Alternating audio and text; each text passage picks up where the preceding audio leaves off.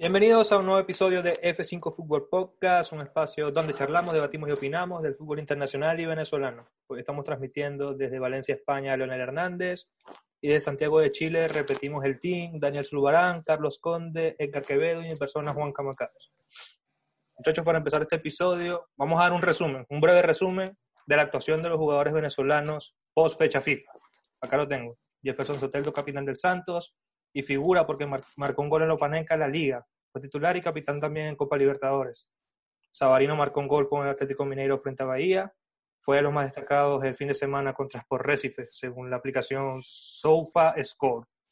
Eduardo Bello marcó golazo en la Liga de Chile con Antofagasta. Eric Ramírez dio una asistencia. Yángel Herrera y Arwin Machís titulares en Europa League y figuras. Machís marcó el gol que le dio la victoria contra el PSV. Golazo. victoria histórica, la primera. Eh, Graterol figura América de Cali en Liga y en Copa Libertadores. Andrés Ponce marcó su primer gol en Rusia. Y sí, yo creo que esos son los más destacados. Por ahí podríamos nombrar también a Tomás Rincón, titular con el Torino. Pero a raíz de todas estas buenas actuaciones post fecha FIFA, se abrió el debate en redes sociales, que es por qué no se ve esto reflejado en la selección, estas buenas actuaciones de los jugadores. Y ahora yo les hago la pregunta a ustedes. ¿Es un problema de táctica o es un problema psicológico, un problema de actitud de los jugadores? Para mí, la primera opción. Ahí se las dejo a ustedes. Para mí ambas, para mí ambas. Eh, tanto la táctica como la actitud eh, influye siempre. El jugador venezolano a veces con la selección se ve como si les faltara esa actitud, eh, por decirlo así, eh, jugadores chilenos o uruguayos patean, saben cuándo patear, el venezolano no. O sea, le hace falta esa malicia, por así decirlo. Y pienso que ambos, eh, tanto en táctica como actitud, es lo que influye mucho. Yo, yo ahí, bueno, voy a, voy, a, voy a ir compartiendo tu opinión porque ahora lo he venido pensando y en los momentos cruciales siempre fallamos. Siempre fallamos. Mundial Sub-20, Copa América, el penal contra, contra Paraguay. que lo falló Paqui Lucena. Eh, no sé, el penal que falló Yangel la semana pasada. O sea, siempre que hay un momento no, No, falló, se lo taparon también. Bueno, sí, pero, no fue gol. En los momentos cruciales, cuando tenemos que responder, no respondemos y siempre terminamos perdiendo. No, no recuerdo, no recuerdo un momento crucial donde hayamos ganado gracias a, un golpe de autoridad, un golpe de autoridad, nunca se hace golpe de autoridad. En la sub-20, bueno, en el sub-20, en el Mundial sub-20, agónicamente eh, tuvimos una buena actuación, perdiendo 0-1, el gol de Sosa, la parada de Wilker después en la tanda de penales contra Uruguay. O sea, yo creo que. Sí, pero el penal de Peña en la final era crucial. Bueno, pero, bueno, pero un penal se puede fallar, Juan. Yo a lo que voy es, yo creo que es más un problema.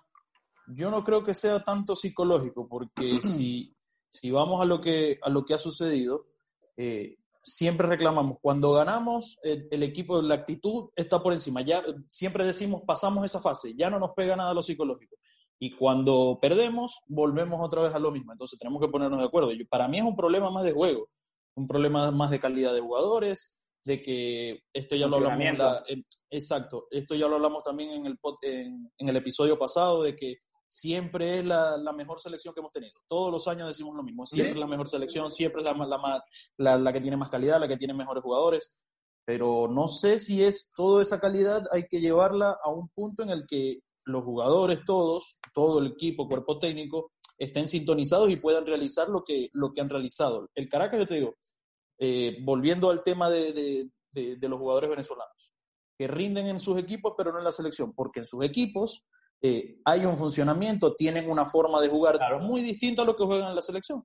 Y a veces, por muy buen momento que tú tengas en tu club, no quiere decir... No rinden igual. No quiere, no quiere decir que vas a rendir igual en la selección porque es otro modo de juego. Hay otras cosas que, que influyen. Mucho menos dentro del campo y fuera como le pasa a la mayoría de los jugadores de Venezuela. Muy importante también eso, que no juegan en las posiciones que normalmente o que habitualmente vienen haciendo fin de semana tras fin de semana, y eso el jugador eh, quizás le, le, pasa factura al momento de, desenvolverse dentro del campo. Lo que sí es cierto también es que hay un... el gol de Machís, por también hay una, hay fue para la izquierda. De... Sí, pero también yo, o sea, estoy con Edgar que sí estoy de acuerdo que, que mm, yo creo que lo primero y lo principal es el funcionamiento, que hoy no se tiene, pero también pasa por, por el lado psicológico, porque por algo eh, como chiste ya, hasta nosotros mismos lo decimos, la, la venezolana, la venezolana, pues, algo así. sí. Claro. La La venezolana, venezolana la siempre pasa, guau. siempre nos Siempre nos pasa y volvió a pasar esta vez. O sea, y el año que viene van dos, tres clubes, o sea, los mismos de la Copa Libertadores o a representarnos en la Copa Internacional y pasa cualquier cosa y no trascienden. Entonces, por allí, por allí también eh, eh, regala al jugador venezolano cosas que no regalan los demás. Una desconcentración en, en Sí, partidos claves Eso. pasa factura. Bueno, el caso de Caracas, el caso de necesito Caracas, Caracas, para mí fue el, el- ejemplo psicológico, que falló la psicología. No, pero yo creo, Porque yo Caracas creo no- que yendo- no se eliminó contra Boca, tema- Caracas se eliminó contra Independiente de, Eso. de la selección Claro. de los jugadores y de por qué la diferencia de rendimiento es un tema, si se quiere, que no solo se ve con Venezuela, se ve con muchas selecciones y tiene que ver con el funcionamiento, tiene que ver con el trabajo, tiene que ver que al final es lo normal, es lo normal que un jugador, si está el 90% del tiempo con un mismo grupo, con los mismos jugadores, es normal que funcione mejor, es normal que Ujú. tenga ya automatismo que ya, que ya está aceptado. Pero para mí, eh, recordemos que el salto de calidad que tuvo la Vinotinto a lo largo de su historia fue cuando se, profe- se profesionalizó el cuerpo técnico, cuando, había, cuando con Richard Paez había un psicólogo, cuando Richard Paez era un gran motivador, ahí fue un salto de calidad en Venezuela.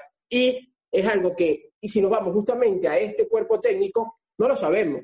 Al día de hoy no sabemos si este cuerpo técnico tiene un psicólogo, no sabemos si este cuerpo técnico tiene, tiene un motivador interno, eh, o sea, y si vamos y, y estudiamos esta doble fecha FIFA, o sea, para mí algo de psicológico sí hay, porque salen eh, primero con, con, con un planteamiento, con una forma contra Colombia, y después lo que vimos en el primer tiempo contra Paraguay fue miedo. Solamente miedo, entonces ahí el factor psicológico, claro que influye. Claro, Lo claro que debemos influye. preguntarnos y también entonces es si el- sie- siempre va a ser una mezcla, siempre va a tener mucha importancia, tanto el funcionamiento como lo psicológico.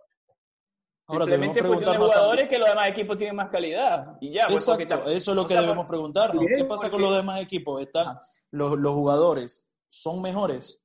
Oye, yo, yo repaso plantilla por plantilla y cuerpo técnico por cuerpo técnico de cada una de las selecciones, salvo Bolivia, y el resto son todas, todas superiores. Brasil, Argentina, Uruguay, Mira, claro, Paraguay, Paraguay, Ecuador Colombia. Está Ecuador, el fútbol ecuatoriano, bueno, la cagadita metió por está. primera vez tres, Me- tres, tres clubes los en tres, los tres clubes Sí. los metió en octavo. Entonces, allí, yo te digo, yo lo que Claro, rescato pero- por lo menos de los clubes venezolanos en Copa Libertadores, para los terminar equipos, el tema del... los equipos, porque los como equipos, siempre sí, dice sí. Richard Páez, en verdad clubes en Venezuela es, es el Caracas y en Vías de Mineros, de resto son, y en- son equipos. de resto son equipos. Bueno, los equipos del fútbol venezolano, de este, por lo menos en esta edición de la Copa Libertadores, yo rescato mucho lo que hicieron, porque si sacamos cuenta, eh, hasta la semana pasada eran los únicos que no habían tenido actividad en el torneo local. De resto, Mm. todas las ligas habían comenzado, salvo la Argentina. También. No, Se me no, va- no, se- no. se- casi se me va, salvo la Argentina. Pero eh, de resto, todos los- todas las competiciones se estaban, se estaban jugando en, en el ámbito local. Y si a eso le suma el- la situación país, todo lo que conocemos ya del fútbol venezolano, y que los dos equipos se hayan quedado ahí a las puertas más caracas que, que estudiantes, se hayan quedado a un pasito pequeño de, de ingresar octavos y que todavía hayan rescatado de estar en Sudamericana, eh, yo, yo lo considero, y- o sea, no, no, es, no, es porque, no es por decir, bueno, no, fracasado, que- no, pero No, yo considero nada, que, que es, un, que es un muy buen negocio haber por lo menos rescatado estar en Sudamericana. No, y Sí, muy, pero y el muy buen negocio todas amargo es que Caracas estuvo Claro. a punto de pasar. Sí, Exacto, lo que, pasa, lo que pasa con Caracas que creo que donde pierden realmente ellos el, el- donde pierden realmente el rumbo es en ese partido contra, contra el DIM de local. Sí, Claro. Claro. Porque estaba No, y muy encaminado, porque Caracas estaba bien encaminado a- y al final se termina quedando fuera por un gol de Libertad que pierde de local. Libertad perdió con, de, Sí, pero por con el ejemplo, 4 a 1. También fallaron un penal contra Boca. Y Sí, quizás pero ese pasa- penal lo hubiera un penal metido. lo puede- pero un penal Sí, pero se esas puede son fallar. circunstancias- sí, sí, circunstancias del juego. Se Sí, puede fallar así como supuesto. falló contra... Se puede fallar. Claro. Pero son Pero cuestiones, es mi punto de vista, son cuestiones psicológicas. Ahí es donde afecta lo psicológico. Y ese es el punto. Nunca se hace golpe de autoridad para seguir. Sí, ellos perdieron contra el BIM. Pero ese gol contra Boca, el de penal, tenían que meterlo. Sí, circunstancias de juego. Todos los pasar, pero ahí está todos ese los gol. goles.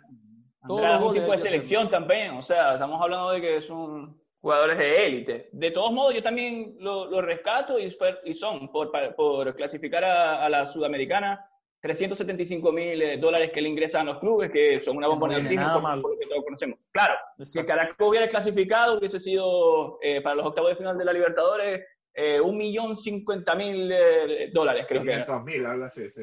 Bueno, era más de un millón de dólares. Sí, sí, pero rescatar el trabajo de los jugadores, porque, por ejemplo, Sí, claro. Hernández, después de fallar ese penal, lo crucificaron, pero cuando le metió el tiro libre a Boca, Ah, pero- lo amaron. O sea, Exacto, una persona o sea, corta. y siguió es- diferente en ese equipo. Él siguió buscando. Sí, sí, él siguió buscándolo. Son, como, de como dijo, creo que como, como dijo Daniel, son, son cuestiones, circunstancias del partido, de- del, del momento y penal lo puede fallar cualquiera. Nadie va a querer fallar un penal porque sí. o- pero bueno, son No, y cosas que Boca pasan. porque quitó el pie del acelerador, pero Sí, porque no hubiese sido por más hombre y por funcionamiento y por todo. Sí, sí, por calidad creo que lo hubiese pasado nada, Tevez, solo por jugó, Tevez jugó como tenía mucho tiempo que no Sí. jugaba, pero también por las libertades que le dio el, eh, Caracas. O sea, siempre jugaba a la, la espalda de Andreuti, que bueno, también un experimentado, pero obviamente sabemos que, que no va a ser el mismo, el mismo ritmo que, que, exacto, que antes. Y volviendo Pero, al tema de la selección, sin embargo- sin con embargo- lo que dijiste tú, Leo. con este tema, con este tema de, de los clubes venezolanos y las competencias internacionales, muchos hablamos aquí, muchos hablan en redes sociales que el fútbol venezolano está en decadencia, que el fútbol venezolano le hace falta base, que le hace falta funcionamiento, pero lo que hemos visto en los últimos años ha sido, por lo menos la actuación de los clubes o equipos, como queramos llamarlo, ha sido bastante positiva.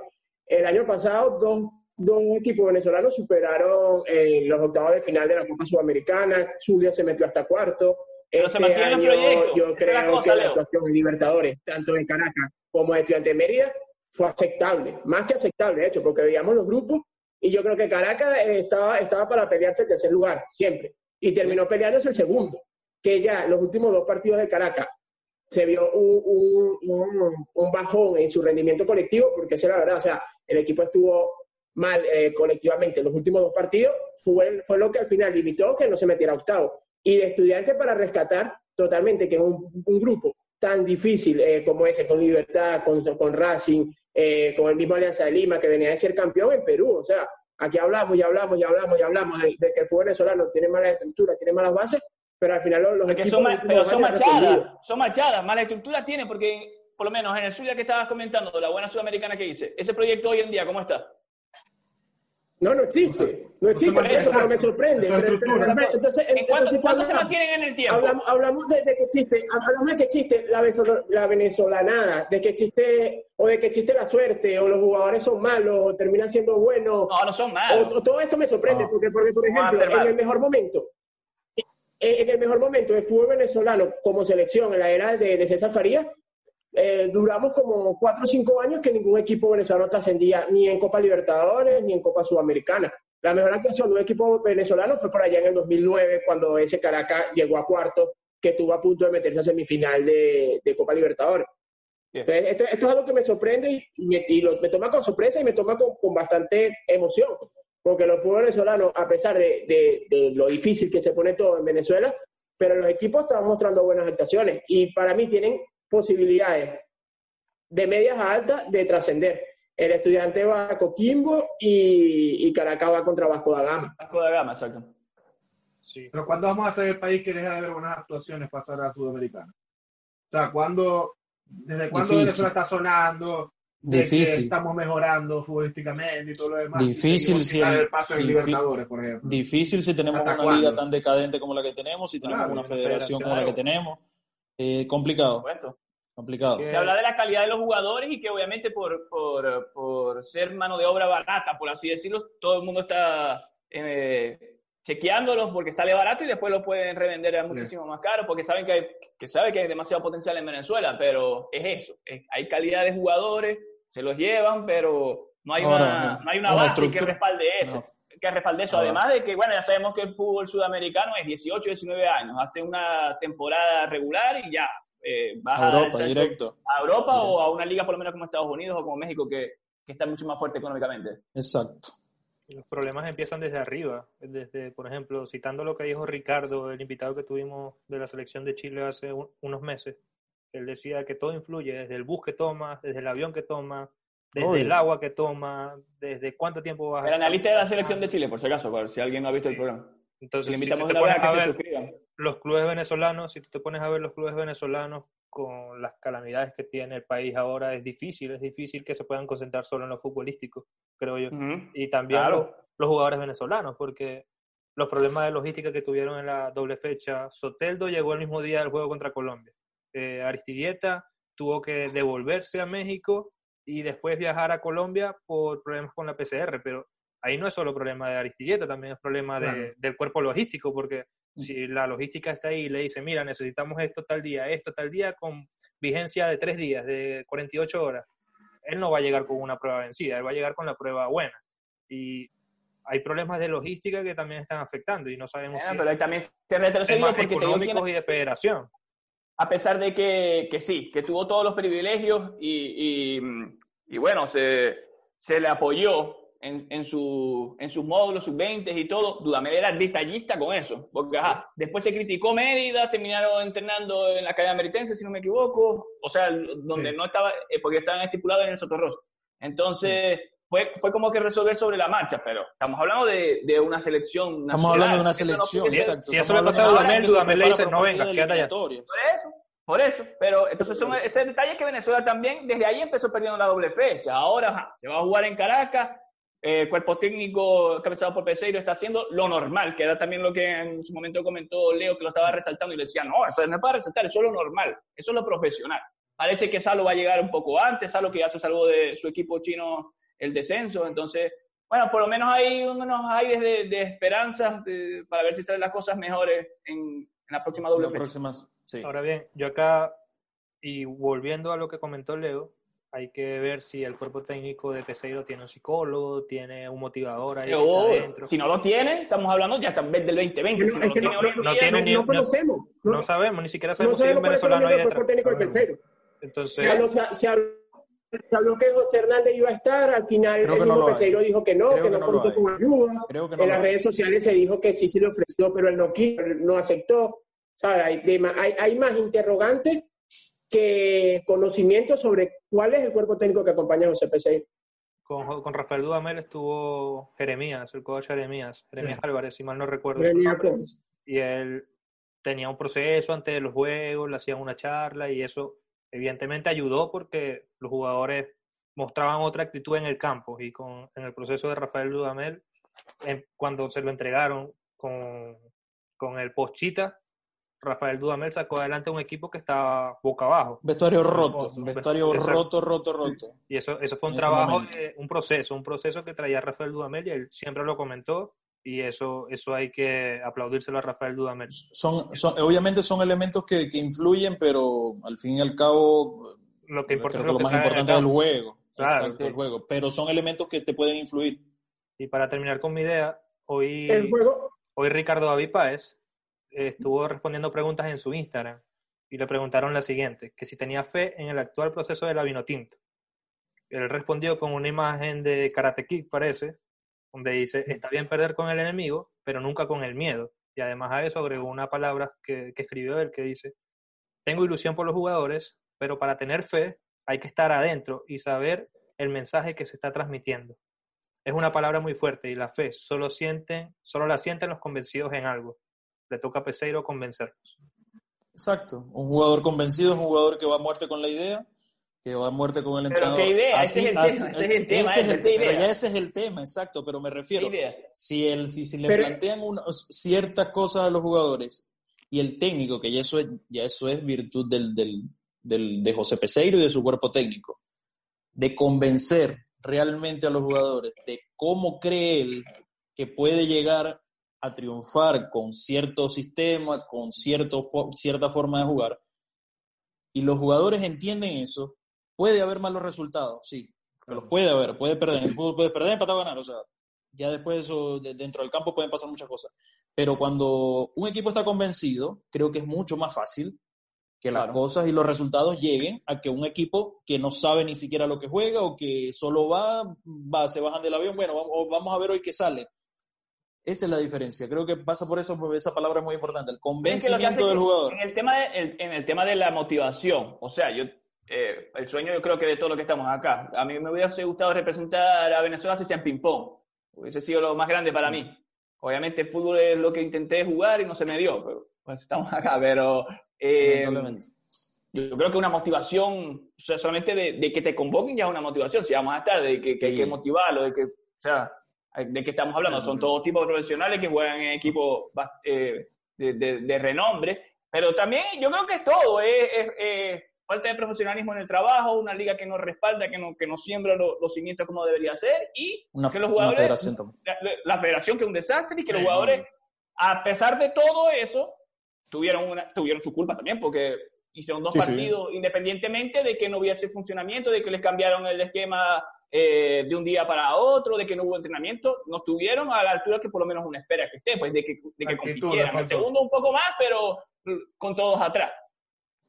Y claro, y yo también fui un poco osado de decir de que esperaba de que fuera la, hasta con cierto cercano las eliminatorias de Salomón Rondón, porque yo esperé una Venezuela más propositiva, con más juegos asociados, de que no fuera la Venezuela de que, de que se sostuviese atrás y un balonazo para que la pivoteara y pasaran cualquiera de los extremos y que a partir de ahí saliera algo. Pero yo creo que Venezuela claramente va a apostar por eso otra vez, entonces Salomón Rondón, la verdad que eh, es una bombona de oxígeno. Y esperemos ah, que, Ahí será lo mismo. Esperemos que Salomón agarre un balón allá atrás se le va a criticar que no hace goles, o sea, el mismo pero, de siempre. Pero, pero para lo si vamos al tema psicológico, Salomón es un líder en el vestuario. Es un líder, ah, se, vio, en los videos de, en Chile también, en donde está, es un líder. Entonces, bueno, es vital, es, fundamental, esperemos que llegue de la mejor manera y de que, de que nada, de que ayude a poner eh, en, en camino por lo menos a los muchachos, porque eso que esperamos todos, no sé, eh, puertas adentro, pues, pero yo esperé un liderazgo, un liderazgo mucho más, un liderazgo, mejor dicho,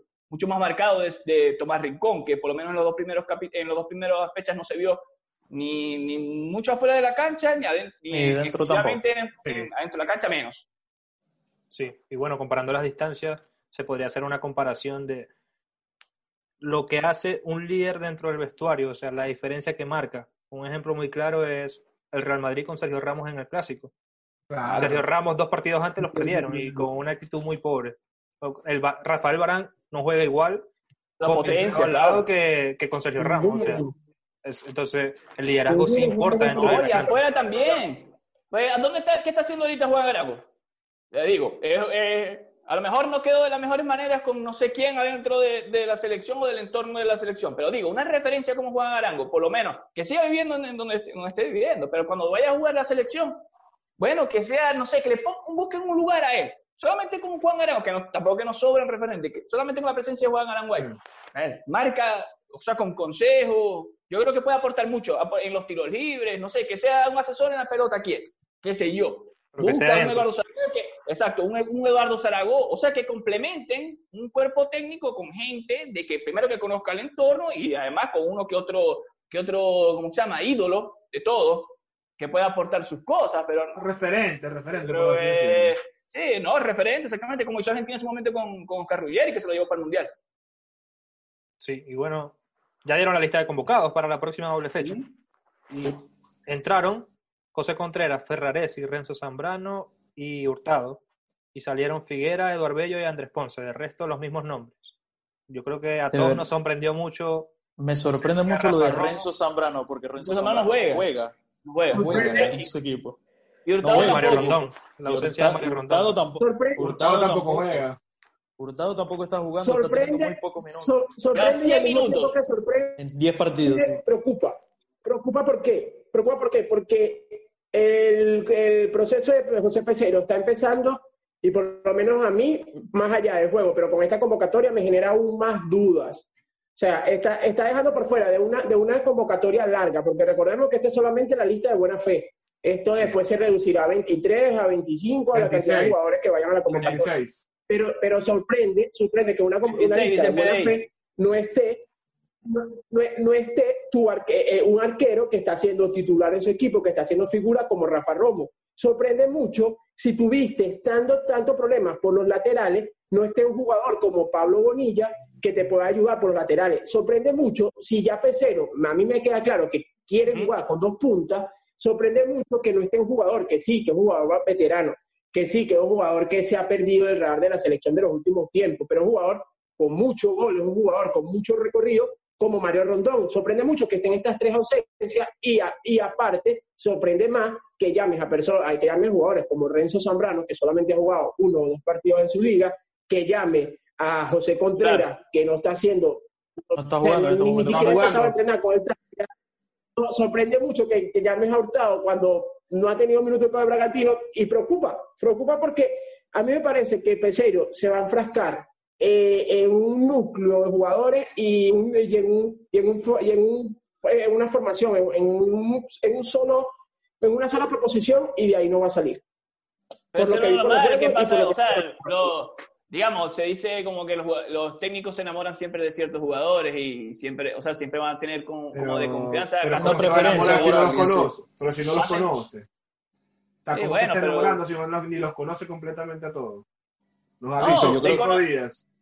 No, pero es muy rara la, la, eh, sí, la lo que hemos, hemos tenido la, la, sí, un poco rara ahí, pero de que los conoce, los conoce. Tampoco vamos a hablar de que no los conoce, porque cada 15 días ellos se comunican, obviamente con, la, con infinidad sí, de aplicaciones pero... que hay, les puede dar un seguimiento, eh, digamos, lo más profesional posible, pero como, como en, en persona, sí, y en lo que le puede dar dentro de la cancha, eh, porque en práctica es que él puede ver eso, pero mm, sí, pero me llama la atención sí, y, y respaldo lo que dice, ah. lo que dice Leito, porque verdad que ajá, nosotros hemos seguido también toda la carrera de Gustavo, sabemos lo que puede dar, pero hoy no es el mejor presente, lo de Renzo Zambrano. Hoy por hoy no. Es, es, que eso es lo que preocupa, o sea, lo que, lo que extraña quizás. Pues Pablo Bonilla sobre todo, me gustó esa, porque era, si estamos hablando de que no nos uh -huh. sobran en los laterales, que hace rato que es nuestro punto más débil, hace rato, eh, descartar a un tipo que está teniendo buen presente, por lo menos sí, pero también juega por la derecha, pero juega por la derecha, ahí está Roberto Rosales.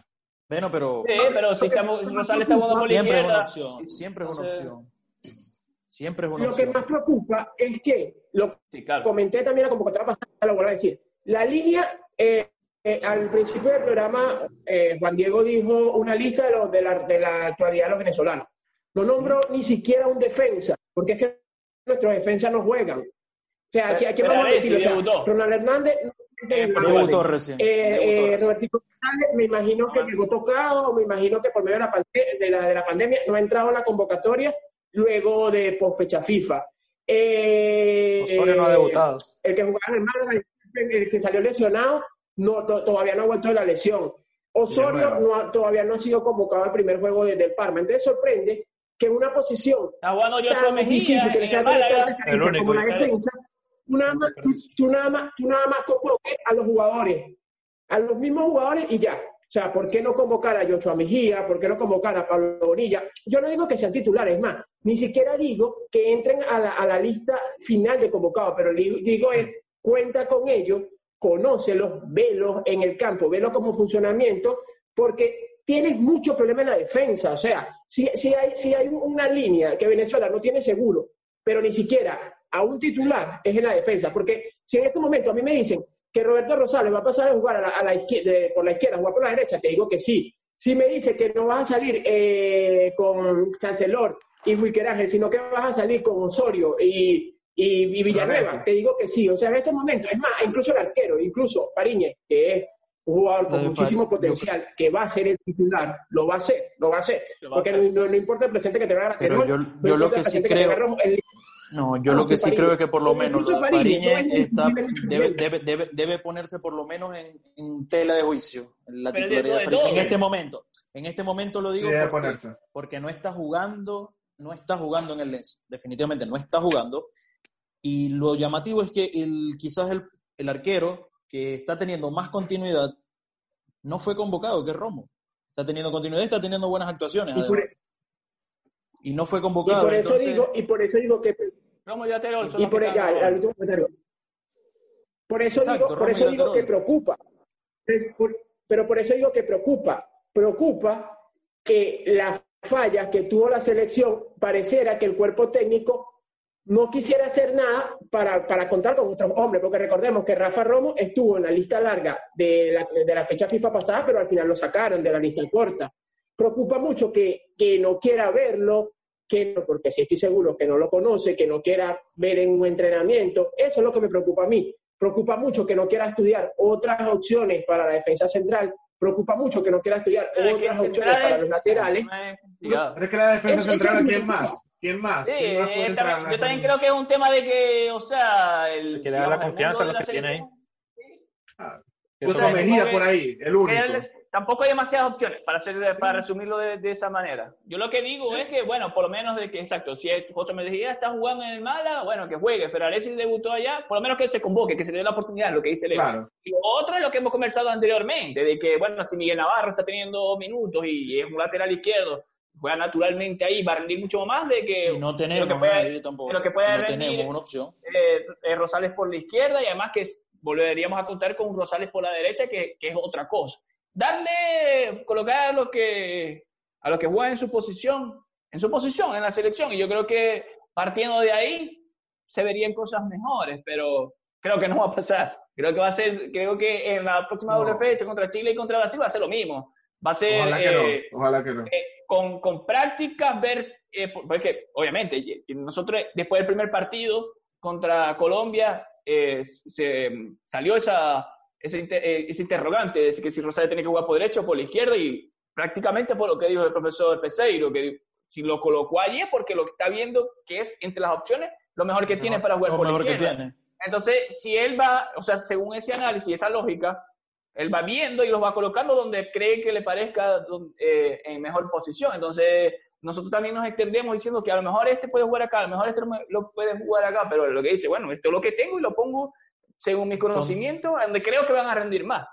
Y, Y es eso lo que Sí, tenemos, pero- ¿me entiendes? en respuesta a lo que dice Leo, en la rueda de prensa previa al Paraguay-Venezuela, al Venezuela-Paraguay, eh. Manolo Portillo, parte del equipo, le preguntó que por qué si en el descanso él iba perdiendo 3-0 contra Colombia, o sea, cerca de ser una goleada, si ya era una goleada, por así decirlo, pero Claro. por, por qué en el segundo tiempo no buscó otras variantes.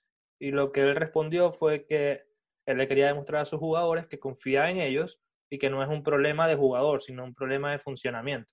O sea, le está apostando a la misma línea de jugadores. Porque A lo mismo que él- tiene, con eso va a ir. él está convencido de que con un buen funcionamiento esos jugadores van a rendir en sus posiciones. Ese, ese es el discurso de Peseiro. O en, su- o sus no realidad. posiciones, en, la- en las posiciones que él considere. Claro. Eh, yo siempre voy a Claro. poner el ejemplo de Machís. Machís con Venezuela jugó los dos partidos por la derecha. Y Machís en el Granada siempre va por la izquierda.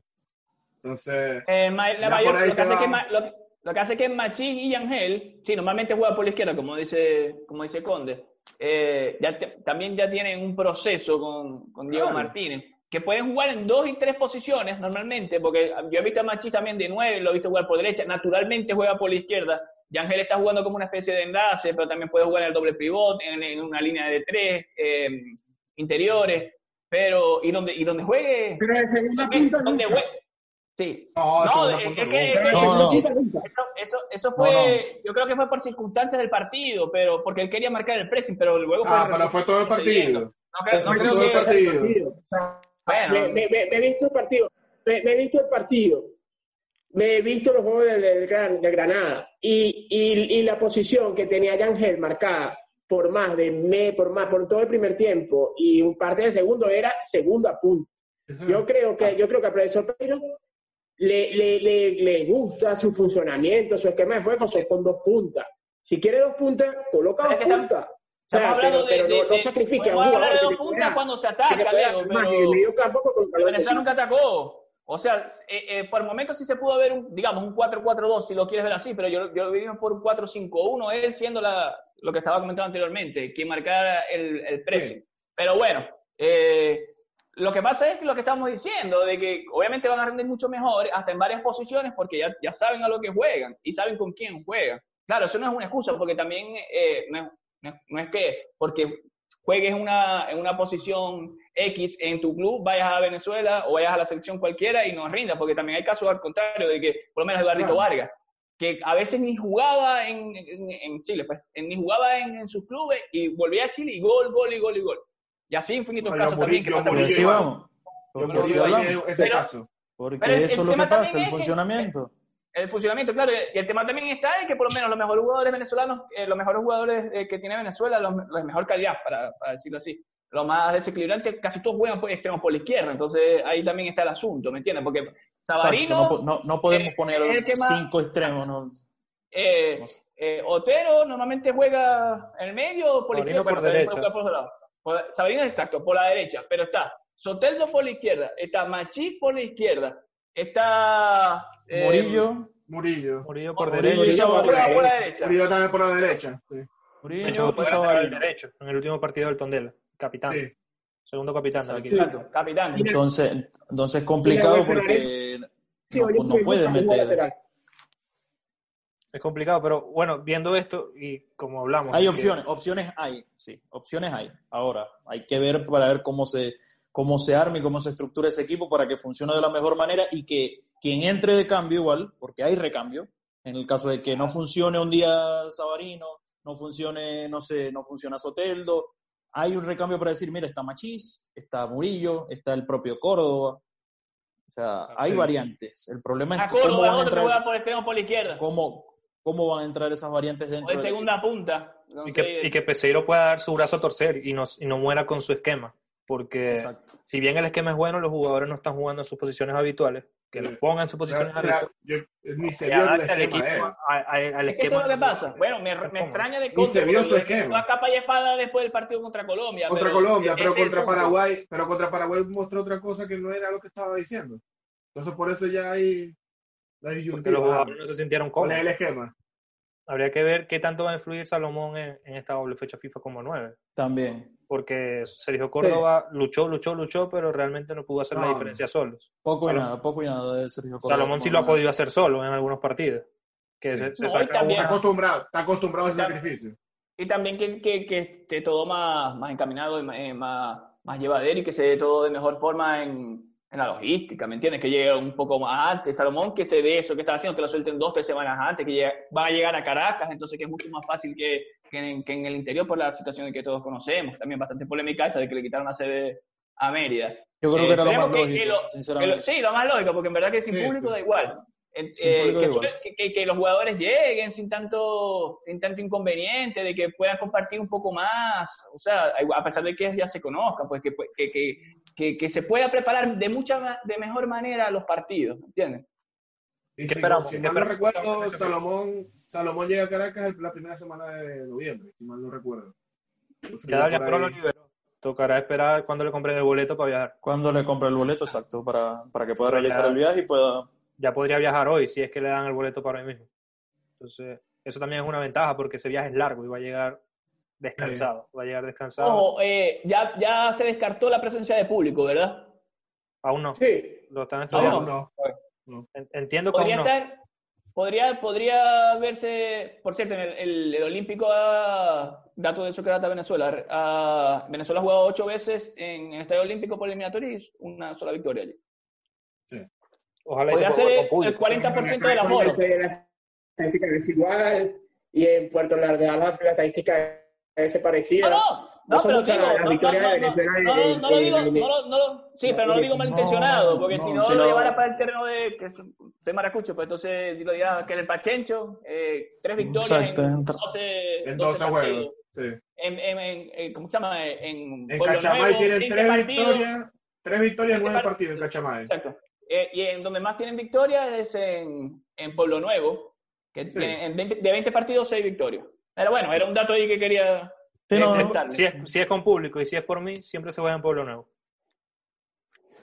Sí. No, pero ya está decidido que, la, que, la, que es en... Sí, pero digo, si es con público y No, si el público claro. fuera el jugador También. número 12, si fuera mi decisión, yo elijo Pueblo Nuevo siempre.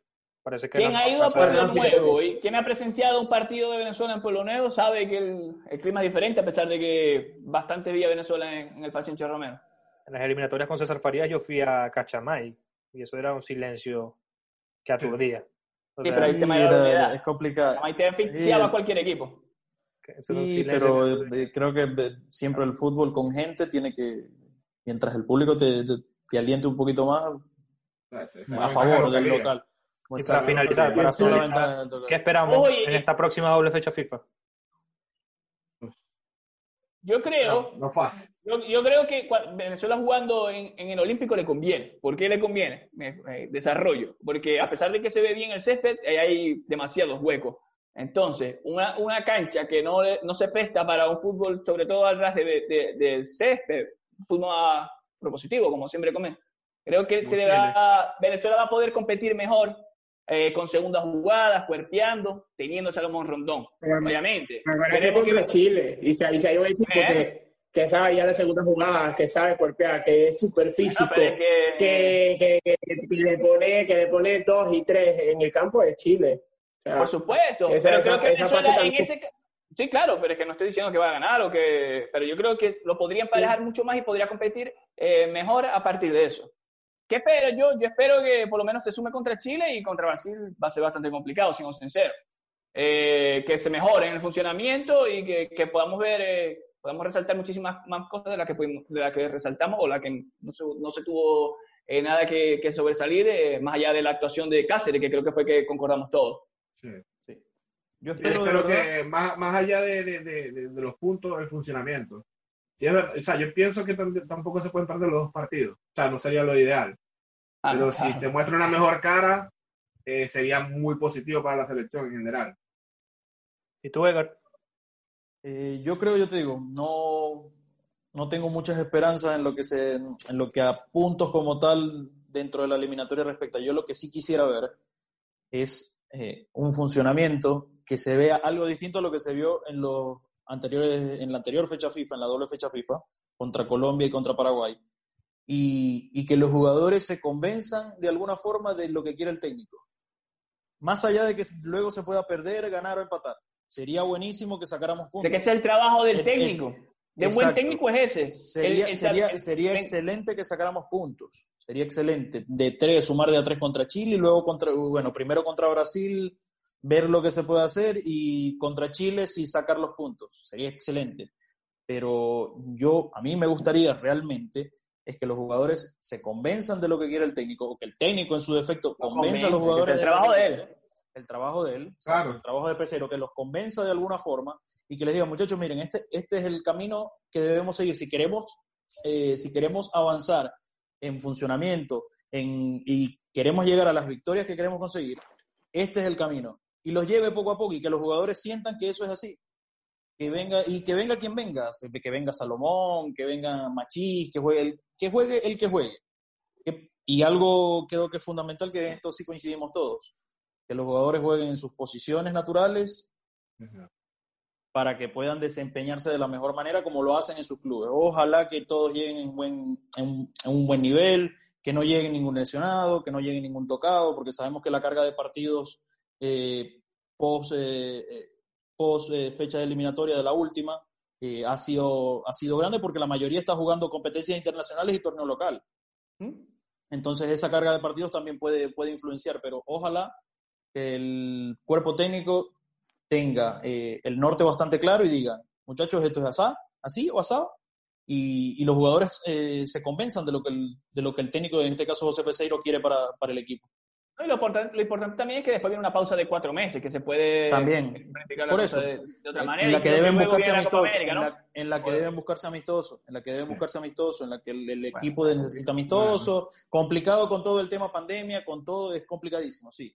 Sí, claro. Pero hay que darle las herramientas al técnico y el tema, exacto, el tema económico que es obvio, pero hay que darle también herramientas al técnico para, para decirle, mira, esto es lo que hay y que el técnico luego no diga, mira, no, la excusa sea, no, lo que pasa es que no tuvimos nada de esto y por eso, por eso se dio lo que se dio porque no tuve nada de esto, no.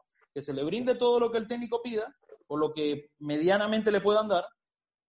Y, le paguen, ya después, ya le pagaron. Y, ya, y ya después, bueno, ya después se verá poco a poco cómo va el equipo. Yo, yo quería, antes de que terminemos, eh, quería quería resaltar la decisión de Soteldo, porque no es fácil priorizar lo deportivo por, lo económico, porque al fin y al cabo todos trabajamos por, por, más dinero, ¿me entiendes? La verdad que, que desde acá lo, lo aplaudo y, y, yo creo que, que es un acierto enorme en su carrera y que nada, no sé si Guachipato va a terminar de comprar la ficha y estamos claros de que en un par de años, eh, con 24, 25 años, Soteldo va a jugar en, en Europa o, hasta a lo mejor termine en la Major League Soccer siendo jugador franquicia como lo es el José Martínez, pero, pero bueno, por lo pronto siendo capitán que me llena de orgullo del Santo, que no es cualquier cosa, porque a, veces la gente se le equivoca, ¿no? Que se, se, se, confunde, ¿no? Que juega en Brasil, no, no, no, el 10 es el Santo. El Santo de el Santo de Neymar, un orgullo enorme. Así que desde acá un aplauso y la verdad que, que bastante contento porque creo que va a ser un retroceso enorme en su carrera si se llega al fútbol árabe. Al final el Alilal eh, terminó fichando a Luciano Vieto, Sí. ex jugador de Atlético de Madrid, de Villarreal, de Sporting. Así que. Sí, todavía es joven, Luciano Vieto creo que tiene como 27 años, pero... Sí, es joven, pero creo que no ha tenido, sí, un trótamo, ha pasado por muchos equipos y al final nunca ha terminado como de, de, de sobresalir en ninguno de ellos. Pero muy bien Soteldo, es difícil, sobre todo por el dinero que estaba de por medio. Claro. Porque sabemos que los, clu- los clubes árabes, los clubes de muchos clubes de- Aunque era, sie- se está hablando del continente de, asiático, eh, de 7 millones, ¿verdad? Sí. Y se ha tasado, está tasado según varias, bueno, claro, es muchísimo dinero, pero está tasado actualmente alrededor de 10 millones, según Sí. web eh, especialistas en, en la materia. Pero yo no, exacto, me yo no parece- creo, ¿Qué? no Dime. creo, no creo que haya sido la, que la propuesta no creo que haya sido nada, nada mala. Económicamente No, y que San- y Santos está destruido económicamente, o sea, obviamente está, está bajando Es todo por el conveniable. dinero. Lo Creo que que ya aquí quien, aquí quien, Ya aquí Cuca- quien sale Cuca no ganando estaba real- contando con él, ya. ya Cuca El que salió ganando fue. Guachipato. No, el que Sí, se, se exacto, el que ganando fue Guachipato porque ahora tiene el pase del jugador y la futura venta de todo el dinero va a ingresar Sí. a Guachipato que Pero seguramente qué va a bueno, ser una venta qué bueno. importante. Qué Bueno, bueno para poner en contexto a todas pues. las personas que nos están viendo, eh, en los últimos días Soteldo se vinculaba mucho con el Al Hilal de Arabia Saudita. Era casi un hecho, de hecho, el entrenador del Santos dijo que era el último partido de Soteldo, pero Le dio la banda de capitán. le dio la banda de capitán, era como una despedida. Y, y no era porque el club quisiera salir del jugador, sino porque tienen problemas económicos y necesitaban el dinero. Estaban usando a Soteldo como una Sí, ficha. no, era, de- no era deportivo, de sino cambio. económico. Exacto. Exacto, no. Entonces, eh, Huachipato tiene una demanda o tenía una demanda contra, con FIFA en contra de Santos, porque cuando le dieron el- la ficha del jugador a Soteldo nunca se la pagaron. Creo que estaba tasado en 3.5 millones. Entonces la negociación... fue la- 2.5, 3.5. 3.5, si mal no recuerdo. 3.5. La negociación fue así, ok, vamos a dejar la demanda eh, sin efecto, tú me das la ficha de Soteldo de nuevo, todos felices y te dejamos a Soteldo a préstamo. Esa fue la, esa Exacto. fue, esa fue la negociación que hubo y ahora Soteldo se queda en el Santos. Pero creo que En el Santo, en prest- con préstamo. como préstamo Sí, y la condición de préstamo. de, Huachipato. Y De Huachipato, que es quien se Santos reserva todos un, los un derechos del porcentaje mínimo de, de una futura venta. Un deleite ver a, a Soteldo en el Guachipato. De hecho, eh, en una de las temporadas que Y una tristeza no verlo en la selección. fue, sí, fue el mejor, eh, fue el mejor extranjero del fútbol chileno en una de las temporadas Sí. que estuvo en Guachipato. Eh, antes de que terminemos también, eh, Juan, si me permite, quería mandar dos saludos a dos ah, grandes amigos que siempre nos ven, a Karen Ayubi de, en Orlando, en Estados Unidos, y a Andrés Acosta, que está en Dallas. Siempre nos comenta y para ellos un gran abrazo. Perfecto. No, saludos, saludos a ellos también. Saludos. Y gracias por escucharnos siempre. Esto fue F5 Fútbol Podcast. Recuerden que se pueden suscribir, apretar la campanita para que le lleguen las próximas notificaciones de los videos. Vamos a dejar por acá las redes sociales de F5 Vinotinto y F5 Fútbol para que nos sigan. Nos pueden escuchar en Apple Podcasts, Google Podcasts, iBook y en YouTube nos encuentran con el canal de F5 Fútbol. Nos vemos la semana entrante, chicos. Chao. Nos vemos, cuídense. Hasta luego.